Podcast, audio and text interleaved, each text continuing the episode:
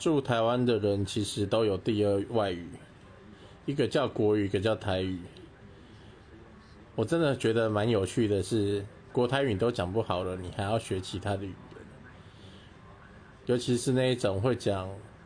国语的人，他却不会讲闽南话，结果讲了北像我讲话支支吾吾的，老人家跟你说什么都听不懂，啊，你知道学什么第二外语？